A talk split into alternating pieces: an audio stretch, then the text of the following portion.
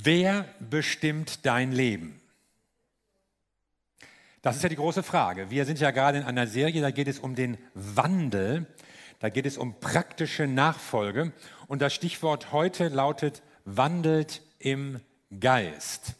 Und in Galater 5, Vers 16 steht, ich sage aber, wandelt im Geist und ihr werdet die Begierde des Fleisches nicht erfüllen.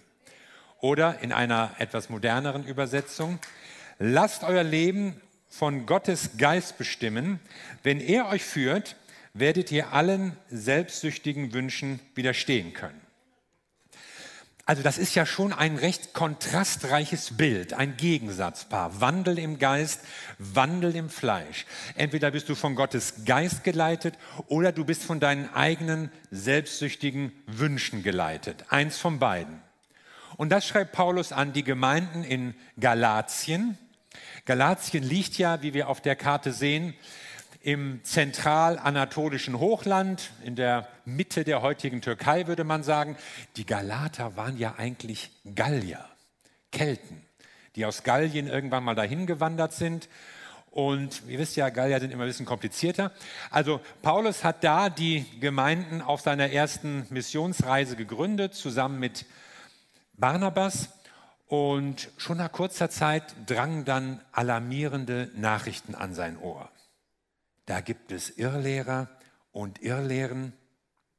Und vor allen Dingen redet man darüber, ja, ihr müsst euch komplett an das gesamte jüdische Gesetz halten, sonst braucht ihr gar nicht erst anzufangen, Jesus nachzufolgen. Das ist total wichtig, das ist die Grundlage. Das hat für enorme Aufregung in den jungen Christengemeinden gesucht. Und die Apostel haben sich dann ja auch zu einem großen Treffen in Jerusalem eingefunden, um diese Frage zu klären. Und Paulus wendet sich jetzt eben hier an diese Gemeinden. Und wir wollen der Frage nachgehen in, in vier Punkten, in vier Schritten. Wandelt im Geist, ja und wenn nicht? Was, wenn wir nicht im Geist wandeln? Und Paulus hat offenbar zwei Gruppen von Irrlehrern in Galatien beobachtet. Und man kann ja auf zwei Seiten vom Pferd fallen. Ja? Und die erste Gruppe, die sagte, oder wir entnehmen jetzt hier mal Galater 5, Vers 1, was die wohl gesagt hat. Paulus sagt, für die Freiheit hat Christus uns frei gemacht. Steht nun fest und lasst euch nicht wieder durch ein Joch der Sklaverei belasten. Oder moderner übersetzt, durch Christus sind wir frei geworden, damit wir als Befreite leben. Jetzt kommt es darauf an, dass ihr euch nicht wieder vom Gesetz versklaven lasst. Also diese erste Gruppe nennt man Judaisten, weil das Leute waren, die sich an das jüdische Zeremonialgesetz gehalten haben. Und die sagten, wir müssen das Gesetz halten und zwar komplett und alles, das ist wichtig. Mit anderen Worten, du musst erst Jude werden, bevor du Christ sein kannst, Jesus nachfolgen kannst.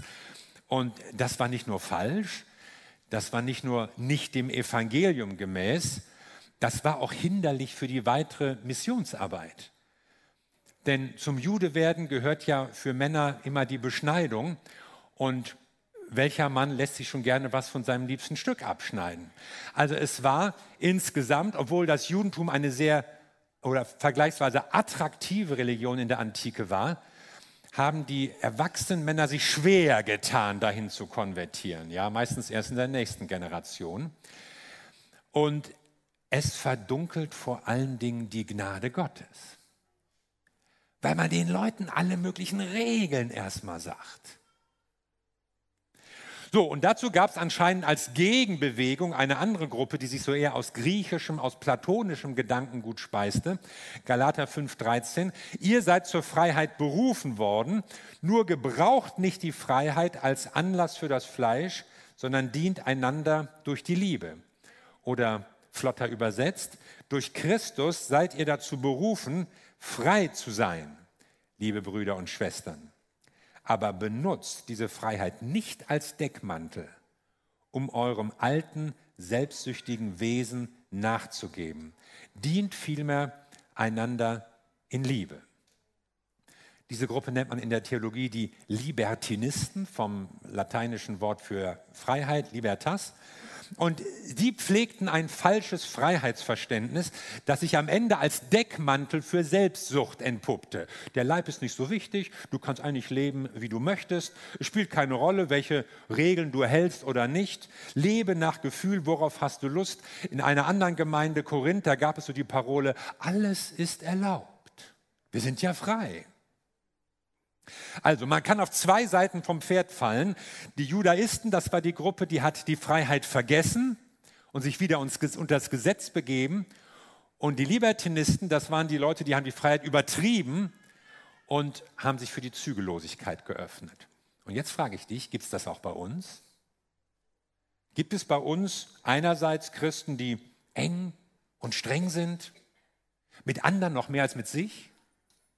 Die argwöhnisch darauf achten, was die Leute anhaben, was sie sich anhören, was sie sich ansehen, deren Christenleben stark von einem Du musst, du sollst, du darfst nicht geprägt ist, das wären dann so gesetzliche wie diese Judaisten. Gibt es andererseits Christen, die eher nach Lust und Laune leben, auch so was Mitarbeit oder Gottesdienst betrifft, die es mit der Sünde nicht so ganz ernst nehmen, die kaum in der Bibel lesen und daher gar nicht so genau wissen, was richtig und falsch ist. Für die ganz wichtig ist, was sich gut anfühlt, wichtiger als was in der Bibel steht. Christen, deren Lebensstil sich gar nicht unterscheidet von Leuten, die Jesus gar nicht kennen. Gibt es Christen, die sich von ihren eigenen selbstsüchtigen Wünschen bewegen lassen? Ich behaupte ja. Und meine Beobachtung ist, und ihr könnt ja mal selbst prüfen, ob das so ist, wir haben beide Gruppen und so Leute, die eher aus einer deutschen Gemeinde kommen, tendieren eher zur Gruppe 2, zu den eher sehr freiheitlich denkenden Leuten. Ja? Man hat ein sehr individuelles Christsein und richtet sich stark nach dem, wie sich das alles so anfühlt und wie man das alles so mag und wie gut einem das tut. Also auch Ausdruck unserer sehr individualistischen Kultur. Ja, was mir passt und was sich für mich gut anfühlt. Und dann beobachte ich, dass Christen, die eher aus anderen Kulturen kommen, manchmal eine größere Ernsthaftigkeit, Strenge bis hin zur Gesetzlichkeit mitnehmen, mitbringen. Ein großes Regelbewusstsein. Und ich frage dich, wo stehst du?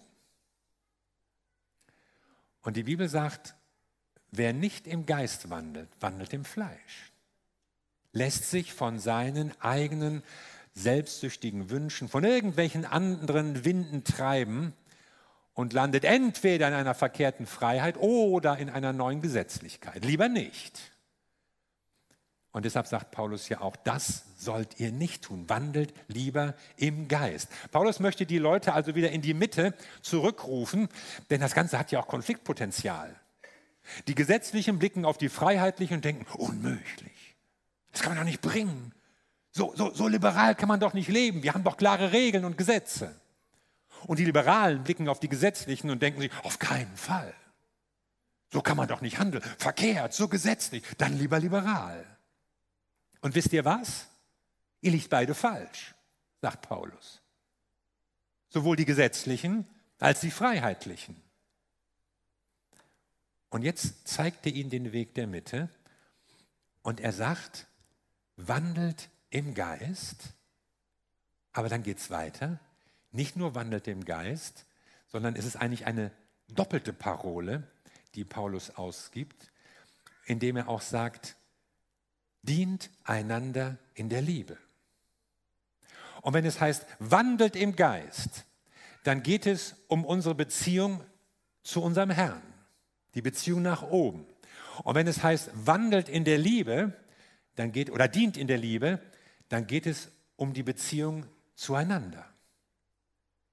Es geht also um die Beziehung nach oben und die Beziehung miteinander. Beides ist wichtig. Wir können uns nicht auf den Standpunkt stellen, ich suche mir eins von beiden aus. Es reicht auch, wenn ich im Geist wandle. Der Herr zeigt mir dies, der Herr zeigt mir jenes, du musst mir gar nichts sagen, der Geist redet schon. Ob du im Geist wandelst oder nicht, das zeigt sich darin, dass du den Menschen dienst. Und wenn du sagst, ich, ich, ich diene Menschen nicht in Liebe, mich interessieren Menschen überhaupt nicht und Gemeinde kannst du ohnehin vergessen, dann erzähl mir nicht, dass du im Geist wandelst. Und umgekehrt, wenn du Menschen in der Liebe dienen willst, ja, dann geht das eigentlich nur im Geist, wie sonst. Denn Wandel im Geist zeigt sich immer auch im Dienen. Wandel im Geist hat immer ganz praktische Auswirkungen. Christsein bedeutet Freiheit und Freiheit verpflichtet auch. Und auch wenn Jesus frei macht, heißt das nicht, dass wir ein ungezügeltes Leben leben sollen. Auch wenn du nicht mehr unter dem Gesetz bist, heißt es das nicht, dass du machen kannst, was du willst, sondern du sollst anderen dienen. Du sollst deine Freiheit nutzen, um Gutes zu tun.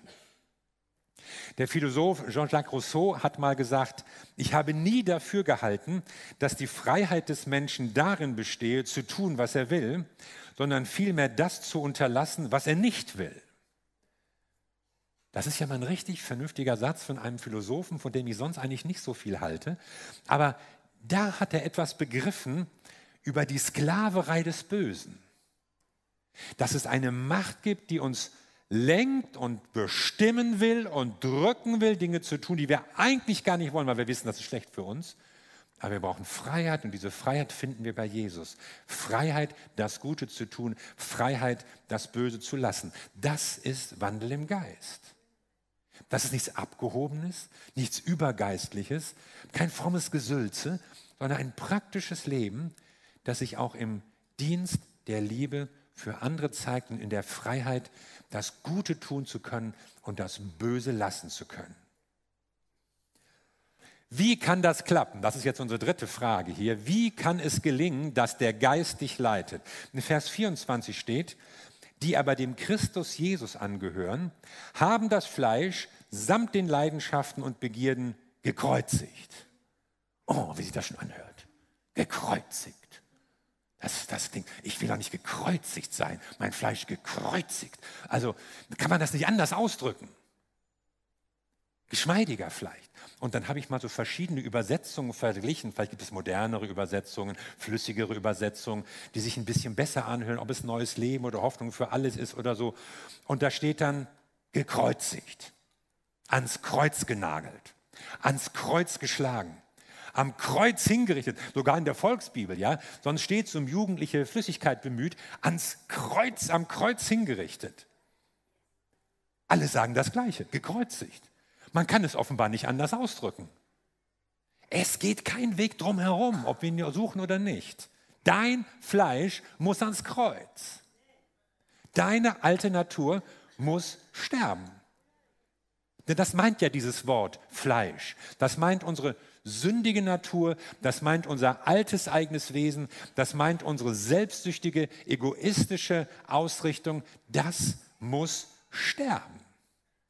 Und Paulus sagt, wenn ihr zu Jesus gehört, dann ist das in eurem Leben schon passiert. Du bist identifiziert mit Jesus und damit bist du der Sünde gestorben. Die Sünde hat keine Macht mehr über dich. Es gibt sie noch, Paulus spricht ja auch manchmal von Mächten und Gewalten, die es gibt und die immer noch versuchen, Kontrolle über uns zu gewinnen. Aber sie sind besiegt. Und wir sind der Macht der Sünde gestorben. Sie hat also keinen Zugriff mehr. Sie kann uns nicht mehr kontrollieren. Ihre Gesetze gelten für uns nicht. Es gibt ja so etwas wie diplomatische Immunität.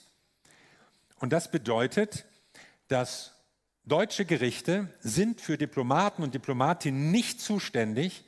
Damit können sie nicht Gegenstand eines Gerichtsverfahrens sein. Sie dürfen noch nicht verhaftet werden, belehrt uns die Homepage des Außenministeriums. Also wer als ausländischer Diplomat hier in Deutschland eine Straftat begeht, gegen den kann man erstmal nichts machen. Nun kann man von Glück reden, dass sich die meisten ja ordentlich benehmen, weil sie auch ihr Land repräsentieren. Aber was ich manchmal so aus Berlin höre, so gerade aus dem Straßenverkehr, also da gibt es schon so, was das Parken betrifft, so manche Länder, die eine besondere Affinität haben, dann in der zweiten Reihe und ignorieren und irgendwie so, ja. Und man kann nichts machen. Die nehmen den Zettel einfach weg, schmeißen ihn weg und nie kommt einer und wird sie dafür irgendwie belangen. Während du, wie viel hast du in deinem Leben schon ein Knöllchen gezahlt? Du kannst es gar nicht mehr nachrechnen. Aber als Diplomat brauchst du es nicht. Sie sind also immun gegenüber den Gesetzen, die hier herrschen. Und wir leben auch in dieser Welt. Wir können uns aus dieser Welt nicht rauslösen. Und da herrschen gewisse Machtverhältnisse und gewisse Gesetzmäßigkeiten auch. Aber du bist ihnen nicht mehr unterworfen. Du bist für die Sünde und ihre Macht gestorben. Und das ist die Antwort auf die Frage, ja, wie soll ich das schaffen, im Geist zu leben? Du? Gar nicht. Aber Jesus hat es geschafft. Jesus ist nämlich der Macht der Sünde gestorben und er hat sie ans Kreuz mitgenommen. Und zwar die Sünden und die Sünde. Also die einzelnen Sünden, all diese Taten, diese endlose lange Liste, die wir gar nicht mehr aufzählen können. Für die ist er gestorben, um sie uns zu vergeben. Und er ist auch für die Sünde, die Macht der Sünde, gestorben, damit wir aus ihrer Knechtschaft, aus ihrem Wirkungsbereich herauskommen. Und so vergibt er uns unsere Sünden und hat das Böse entmachtet, weil die Sünde keine Kontrolle mehr über uns hat. Wenn du dein Leben mit Jesus verbunden hast, wenn du diese Identifikation mit ihm erfahren hast, du bist mit ihm gestorben, begraben, auferstanden zu einem neuen Leben.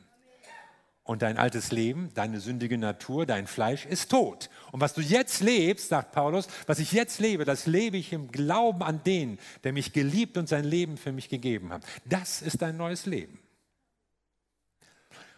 Und das vergessen wir manchmal. Manchmal lebst du so, als hättest du das vergessen. Die Galater haben es auch vergessen.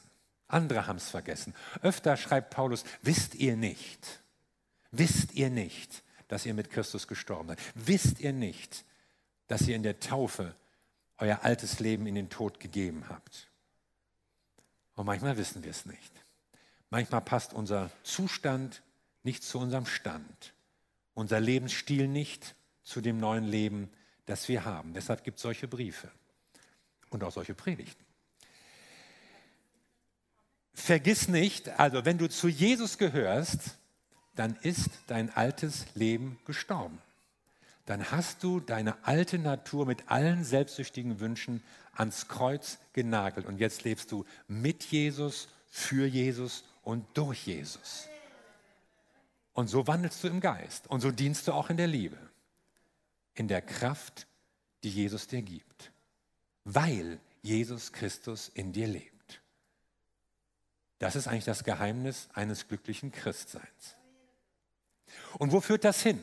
Die letzte Frage. Wo führt uns dieser Wandel im Geist hin? Das Nahziel haben wir ja schon gesehen. Wenn ihr im Geist wandelt, werdet ihr die Begierde des Fleisches nicht erfüllen. Aber es gibt auch noch ein Fernziel. Und da spricht Paulus vom Reich Gottes, von Gottes neuer Welt. Denn wenn Paulus die Werke des Fleisches hier aufzählt, alles das, was unsere selbstsüchtigen Wünsche auslösen und hervorbringen, dann zeigt er am Ende nur eine Konsequenz. Ich muss euch das vorlesen. In Vers 19. Offenbar sind die Werke des Fleisches. Es sind Unzucht, Unreinheit, Ausschweifung, Götzendienst, Zauberei, Feindschaften, Streit, Eifersucht, Zornausbrüche, Selbstsüchteleien, Zwistigkeiten, Parteiungen, Neidereien, Trinkgelagen, Völlereien und dergleichen. Von diesen sage ich euch im Voraus. Immer gut, wenn man Dinge im Voraus weiß. Wie ich vorher schon sagte, dass die, die so etwas tun, das Reich Gottes nicht erben werden. Oder anders formuliert, ich habe es schon oft gesagt und warne euch hier noch einmal, wer so lebt, wird niemals in das Reich Gottes kommen. Also Paulus will nicht, dass die Christen irgendwann ein böses Erwachen haben. Und er macht deutlich, ihr verspielt das Ziel eures Lebens. Wenn sich euer Lebensstil weiterhin an der alten sündigen Natur, am Fleisch orientiert. Man könnte natürlich die ganzen Warnungen noch mal viel praktischer gestalten. Man könnte sehr konkret auf die Dinge eingehen. Ja, Zauberei, ja, das kann Ängste auslösen. Ich meine, Leute gehen in die Psychiatrie, weil sie irgendwelchen okkulten Spuk mitgemacht haben und jetzt können sie nicht mehr schlafen, kommen nicht mehr zur Ruhe, drehen halb durch. Götzendienst, das führt zur Enttäuschung. Die Götzen funktionieren nicht. Irgendwann wirst du merken, das klappt nicht. Völlerei macht dich krank. Alkoholmissbrauch schadet deiner Gesundheit. Neid, das zerstört deine Beziehungen, tu es nicht. Sexuelle Zügellosigkeit lässt dich am Ende unbefriedigt zurück. Könnte man alles aufzählen, könnte man noch mehr aufzählen. Und vielleicht wäre das für manche auch mal gut, wenn sie mal so ganz praktisch vor Augen hören oder vor Augen sehen, das macht die Sünde mit meinem Leben. Die macht mich kaputt. Ach ja? Ich dachte, das wären irgendwelche willkürlichen Reden, Regeln eines Spaßverderber Gottes. Nein, das macht dich kaputt. Aber Paulus bringt es noch markanter auf den Punkt und sagt, Leute, es gibt viele Konsequenzen. Wir könnten über viele Nachteile reden. Wir könnten das alles noch mal im Detail begründen, warum dies oder jenes nicht gut ist. Aber am Ende läuft es auf eine Konsequenz hinaus. Ihr werdet das Reich Gottes nicht erben. Ihr werdet das Ziel verpassen. Am Ende sind all diese Nebenkonsequenzen zweitrangig. Wisst ihr, was das Hauptproblem der Sünde ist? Das Hauptproblem aller Werke des Fleisches? Du wirst das Reich Gottes nicht erben. Punkt. Aus. Wer sich von seinen selbstsüchtigen Wünschen treiben lässt, wer dem Fleisch Raum gibt, er wird das Ziel nicht erreichen. Wenn du dein Fleisch nicht sterben lässt, nicht kreuzigst, dann wirst du in dem Sinne sterben, dass wir immer getrennt sind von Gott. Das heißt ja Tod im biblischen Sinne. Und mehr musste man den Galatern gar nicht erklären und nicht mehr viel ausmalen, nur dieses eine. Ihr wollt doch das Reich Gottes erben, oder nicht? Ja, eigentlich schon. Ihr wollt doch zu Jesus gehören, einmal auch in Gottes neuer Welt sein. Ja, das wollen wir. Also, dann sage ich euch, wandelt im Geist und ihr werdet die Begierde des Fleisches nicht erfüllen. Lasst euer Leben vom Geist Gottes bestimmen wenn er euch führt, werdet ihr allen selbstsüchtigen Wünschen widerstehen können. Der Geist Gottes oder die eigenen Wünsche. Was bestimmt dein Leben? Amen. Lass uns doch mal einen Moment darüber nachdenken. Was bestimmt dein Leben? Und dann beten wir zusammen. Und wenn wir so nachdenken, rechne damit, dass Gott auch dich auf Dinge aufmerksam gemacht hat oder in dein Herz spricht oder dir etwas zeigt und vor Augen malt. Und dann kommen wir im Gebet zu Gott. Und manche von uns können eine Entscheidung treffen, werden eine Entscheidung treffen. Ich will im Geist wandeln. Und wenn du sagst, ja, ich will im Geist wandeln, dann sagst du gleichzeitig, nein, ich werde nicht mehr meinen eigenen selbstsüchtigen Wünschen folgen. Du kannst nicht zweimal Ja sagen.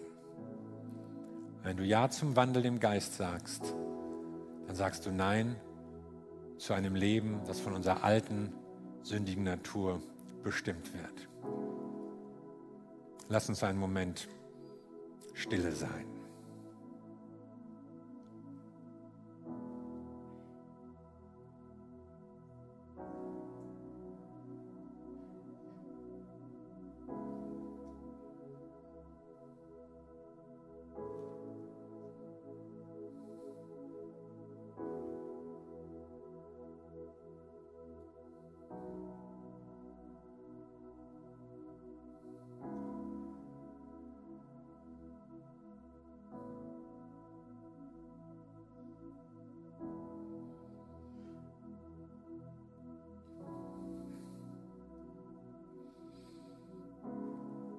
Wir danken dir, Jesus Christus, dass du uns deinen Geist gegeben hast, der uns leiten will, der uns ausfüllt, der uns auf dem rechten Weg führt. Wir danken dir, dass wir in deinem Geist leben und wandeln und handeln können. Und ich möchte jetzt beten für Schwestern und Brüder, die gemerkt haben, ich wandle viel zu sehr im Fleisch, ich wandle viel zu wenig im Geist. Und die die Entscheidung getroffen haben, ich will aber im Geist wandeln. Ja. Ich bitte dich, dass du sie segnest und dass du diese, diese Entscheidung besiegelst in ihrem Herzen. Und dass sie die Führung und die Kraft deines Heiligen Geistes erfahren. Ich bete darum, dass du Menschen, die diese Entscheidung treffen, daran erinnerst, dass wir mit unserem alten Leben gestorben sind. Das Böse hat keine Macht mehr, die Sünde hat keine Macht mehr. Unsere eigenen selbstsüchtigen Wünsche dürfen und wollen und werden uns nicht mehr dominieren. Sie können das nicht mehr, weil wir zu dir gehören und weil du in uns lebst. Ich bete, dass diese Wahrheit in ihren Herzen Raum gewinnt und Kraft entfaltet und sie zu einem anderen, zu einem neuen Leben befähigt. Dank sei dir, Jesus. Dank sei dir, Jesus. Wir wollen im Geist wandeln.